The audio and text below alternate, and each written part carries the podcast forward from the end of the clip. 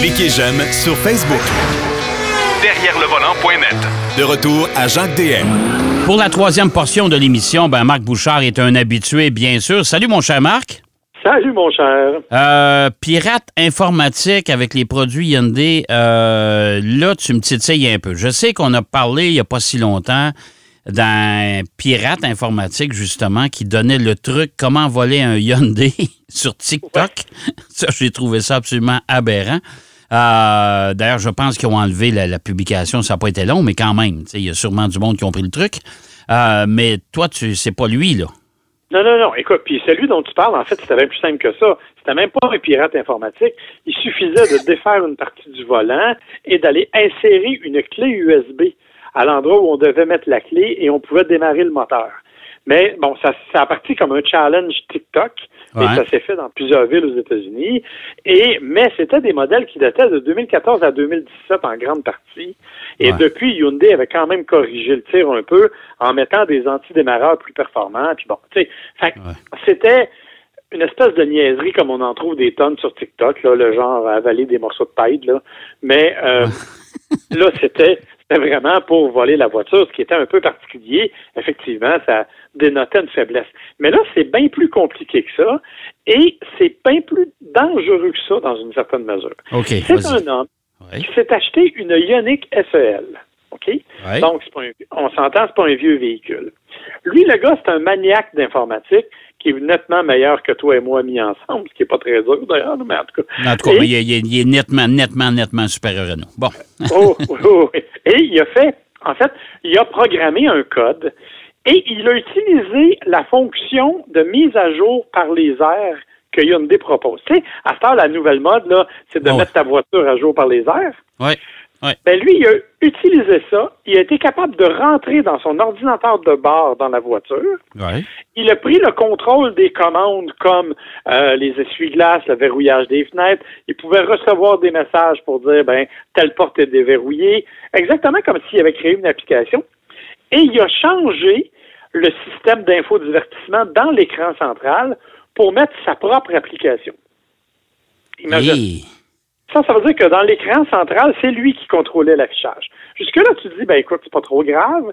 C'est un système de radio, finalement, c'est pas grave. Ce qui m'a troublé, en fait, c'est que pour faire ça, il a passé, évidemment, par un code de décodage, un, espèce de code secret. Hein, on appelle ça une clé d'encryptage. Et normalement, chaque compagnie a sa clé d'encryptage ultra secrète qui lui permet de garder ses propres secrets. C'est normal.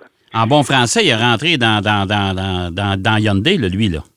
Oui, mais le pire, c'est qu'il a découvert que la clé d'encryptage que Hyundai utilisait, c'est une clé qui est publique, que tu peux retrouver sur Internet et qui sert normalement à faire juste des tests élémentaires.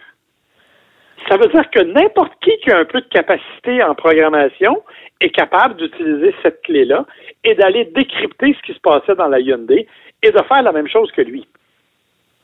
Ben, on aurait pu, là. Non, non, mais là, ça veut dire qu'il peut voler l'auto? Ah, il peut faire n'importe quoi. Et le danger, en fait, mettons qu'il ne peut pas toucher à la mécanique, parce que le moteur comme tel, tu le sais mieux que moi, là, c'est des composantes mécaniques. Donc, par contre, ce qu'il pourrait faire, dans le cas d'une voiture électrique, par exemple, c'est aller modifier la vitesse maximale, parce que ça, c'est verrouillé électroniquement. Donc, il pourrait électroniquement aller modifier les composantes du moteur électrique. Et entre toi et moi, c'est une belle preuve que, ben, rappelle-toi, il y a quelques semaines, on a parlé de BMW qui voulait vendre des abonnements pour ses sièges oh chauffants. Oh ouais. Puis euh, moi, je t'ai parlé de Volvo, j'ai eu des deux véhicules où on m'a dit mobiliser le véhicule pendant une heure et demie de temps parce qu'on va faire une mise à jour de votre véhicule. C'est à distance, ça, là. C'est iCloud, là. Tu sais, c'est dans les, dans les nuages, ça, là. Ouais. Mais ça, ça veut dire que le gars en question, il est capable d'aller contourner tous ces systèmes-là lui, là, les sièges chauffants activés par abonnement ou pas, ça le dérange pas. Il est capable, avec son système, d'aller les activer quand il veut. Il est capable d'aller modifier les puissances de batterie, comme Tesla le faisait over the air, là, euh, par la voie des airs eux-mêmes. Donc, avec son système, il est capable d'aller modifier toutes ces composantes-là. Et si vous êtes si vous êtes un vrai maniaque, euh, faites une recherche sur Google. Ça s'appelle How I Act My Car.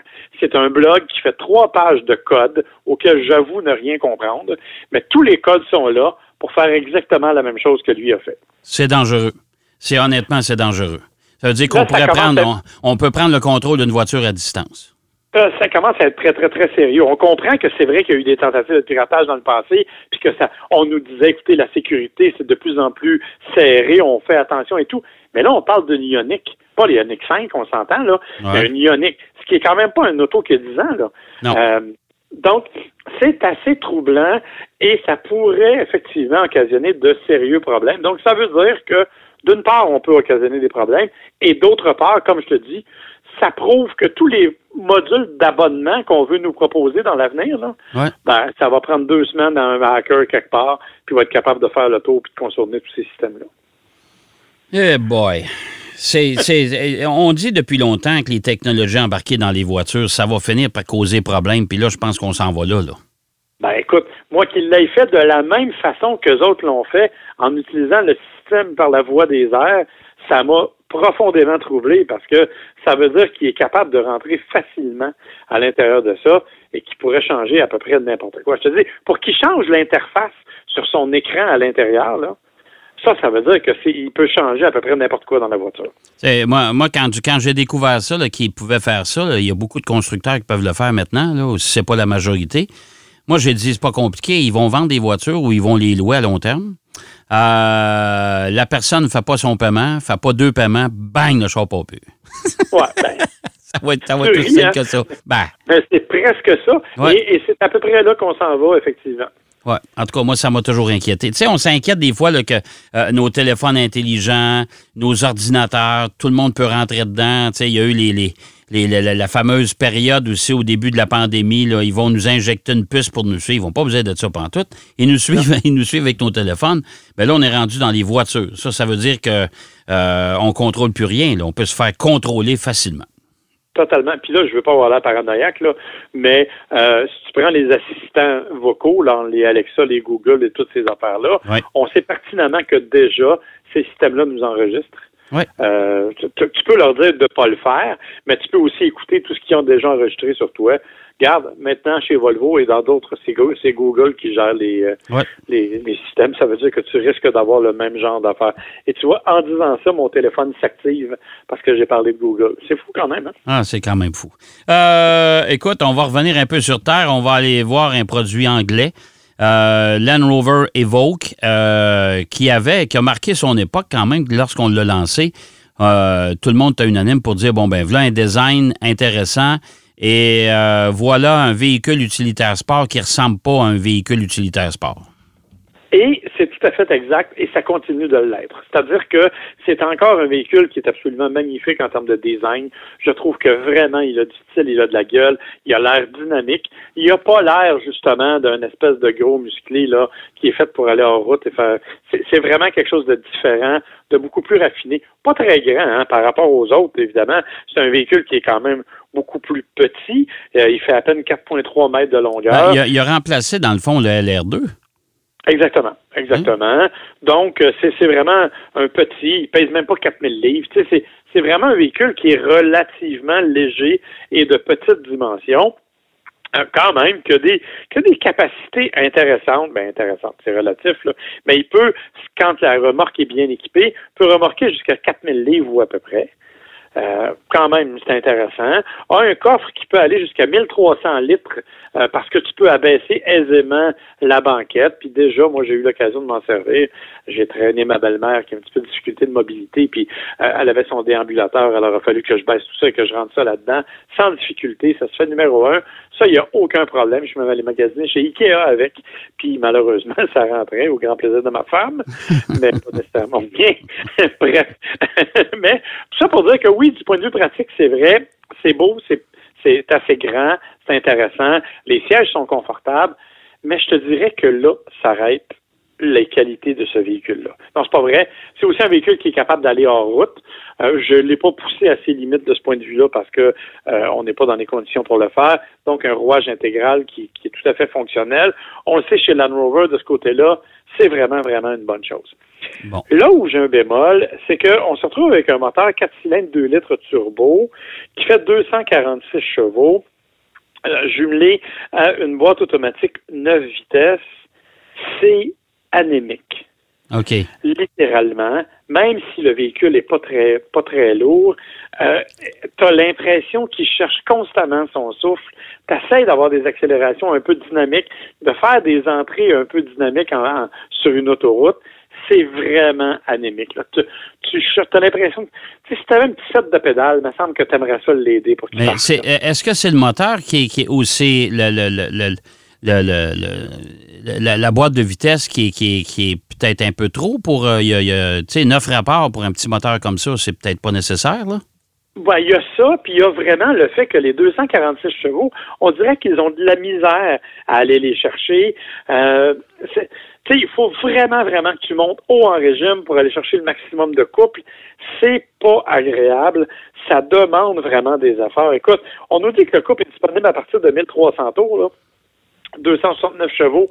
Je peux dire que pe- peut-être dans certains modes quand tu es en route, mais quand tu fais des accélérations sur la route, ça ne se ressent pas. On a vraiment cette sensation-là. Et un autre élément, ben, évidemment, ce genre de comportement-là fait que c'est un véhicule qui boit énormément. Euh, c'est un véhicule qui, tu sais, écoute, on nous annonce 10,4 litres au 100. Ça, c'est ce qui est Euh, annoncé par c'est, ouais, puis c'est beaucoup pour un véhicule de ce grosseur-là. Là. Ouais, puis moi, j'ai fait 12 jusqu'à maintenant. Oh boy! Tu sais, alors, on n'est vraiment pas dans l'économie de carburant. Euh, comme je te dis, on a l'impression que le moteur souffre tout le temps, qu'il cherche toujours son air, qu'il n'est pas capable d'aller chercher le maximum. Ajoute à ça le fait qu'on a des suspensions qui sont ultra rigides. Et devant la qualité indéniable des routes chez nous, tu as l'impression que tu sautilles tout le temps. Euh, les gens qui sont familiers avec le trajet entre Montréal et, et- et la rive sud euh, connaissent le pont à Belleuil, où Ouais. il y a les joints là, de, Ouais. d'étirement qui sont là, qui sont assez proéminents. Écoute, tu passes là-dessus, là, puis tu as l'impression que le véhicule va changer de voie. Eh Ça- boy! OK. Ça sautille fort, ça fait tac-tac, c'est pas confortable, c'est pas agréable du tout. Bien sûr, en conduite urbaine, t'as pas ces, pas cette sensation-là, là. Tu roules 50 km heure puis sur des routes relativement belles, mais aussitôt que tu l'amènes dans des conditions un peu plus exigeantes, honnêtement, il est pas agréable de ce point de vue-là. Par contre, comme je te dis, faut que je le laisse en route, c'est, c'est ce que je veux faire, mais c'est pas nécessairement simple. Pour le reste, ben, Ouais. c'est de valeur parce qu'on a un beau véhicule. On Ouais. a quelque chose qui est cute. Le design à l'intérieur est beau aussi. L'habitacle est bien fait. Euh, c'est, moi, je trouve ça très racé. Évidemment, tu vas me rappeler bien gentiment que c'est un Land Rover et que la fiabilité, on ne sait jamais. Bien, ça vient qu'un coffre d'outils, puis idéalement, vous avez de l'argent, vous en achetez deux. Un pour les pièces, l'autre pour. Non, j'ambitionne peut-être un peu. Là, il, il fut une période où c'était comme ça, là, mais euh, je sais pas Ouais, si ça s'est amélioré aujourd'hui. Mais je trouve ça dommage parce que, bon, qui achète un Evoque pour aller faire du hors-route? Personne. Personne. OK? Si on s'entend là-dessus. Fait que euh, même si c'est une qualité euh, pour ce véhicule-là, euh, dans la majorité du temps, les gens vont l'utiliser sur la route ou en ville. Puis là, ça. route, ça a l'air être un, ça a l'air épouvantable de, de rouler avec ce véhicule-là parce qu'il consomme, il boit comme un trou. Euh, Il sautille de partout, la suspension est trop rigide, puis le moteur est anémique. Ça- on est mal parti, là. On est mal parti, puis, mais honnêtement, il faut faire attention parce que moi, j'ai la version qui est le, le 250, qui est la plus petit, le plus petit de la gamme, si tu veux, là, euh, à 246 chevaux. Il existe quand même des versions euh, plus dynamiques euh, avec 296 chevaux qui, semble-t-il, sont définitivement mieux équilibrés et offrent une meilleure performance générale. Mais dans l'ensemble, avec les 246 chevaux, moi, je trouve que c'est largement insuffisant. On a vraiment cette sensation-là de, toujours chercher la puissance, de toujours Puis c'est pas parce que je veux aller vite, c'est vraiment juste ne serait-ce qu'une entrée d'autoroute, là, euh, c'est assez pénible. Tu un des accélérations, des reprises en dépassement, tu sais, c'est- t'as t'as Ouais. besoin de ça normalement, là. Effectivement. Et un dernier détail dont je dois absolument te parler, c'est, oui, le design, il est magnifique. Oui, la, la ligne qui penche un peu vers l'arrière, qui donne une allure de coupé, c'est génial, mais la visibilité arrière, elle est catastrophique. Euh, on- je veux dire, le, le- le trois quarts arrière, là, oublie ça. Heureusement que tu as des bons rétroviseurs, puis tu as des systèmes embarqués de sécurité puis de détection d'angle mort, parce que honnêtement, la visibilité vers l'arrière, c'est une des moins bonnes actuellement dans ce genre de catégorie-là. Surtout qu'on a quand même un véhicule qui est assez gros, même assez gros. C'est un, un VUS qui, qui devrait normalement avoir un format assez facile à consulter, mais honnêtement, au niveau de la visibilité, là, à l'avant, c'est super bien. Euh, beaucoup d'espace et on voit très bien. Mais aussitôt qu'on regarde vers l'arrière, on en perd des grands bouts. Et ça, évidemment, c'est un gros handicap. Bien, ça, c'est le dessin de la carrosserie avec la fenestration qui, qui rétrécit tout le temps. Euh, c'est sûr que rendu en arrière, il en reste pratiquement plus. Alors, on ne voit plus rien. Euh, Exactement. Ben, écoute, Marc, c'est bien intéressant. Alors, un véhicule qui, on va faire un résumé rapide, soit beau et tais-toi. c'est pas compliqué. Tu sais, je veux dire, ben, il est beau, mais tu le laisses dans le driveway. Bon. C'est exactement ça. Nous, on peut être beau et parler, mais dans le cas d'une voiture, effectivement, c'est soit beau et tais-toi. C'est ça, exactement. Hey, merci, mon cher Marc. À la semaine prochaine. OK. Bye bye. Bye bye. Marc Bouchard qui nous parlait du Land Rover Evoque. Euh, ben ouais, véhicule qui, euh, qui est décevant avec, en tout cas, avec le petit moteur 4 cylindres, c'est pas, pas terrible. C'est vraiment pas. Euh, alors, il n'y a, a, pas que des qualités. Il, est beau, mais pour le reste, hmm, il faudra repasser. Mais j'ai l'impression de toute façon que ce véhicule-là est en fin de carrière. Alors, chez Land Rover, on devrait faire une, une mise à jour sous peu pour le Evoque.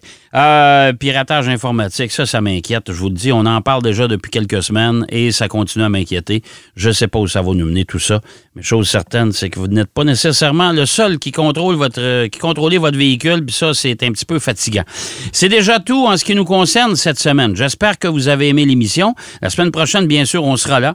Même heure, même poste. On aura peut-être quelque chose de spécial, Lucie, à vous annoncer la semaine prochaine parce que on va élargir nos horizons à derrière le volant. Allez, bonne semaine et bonne route. Derrière le volant.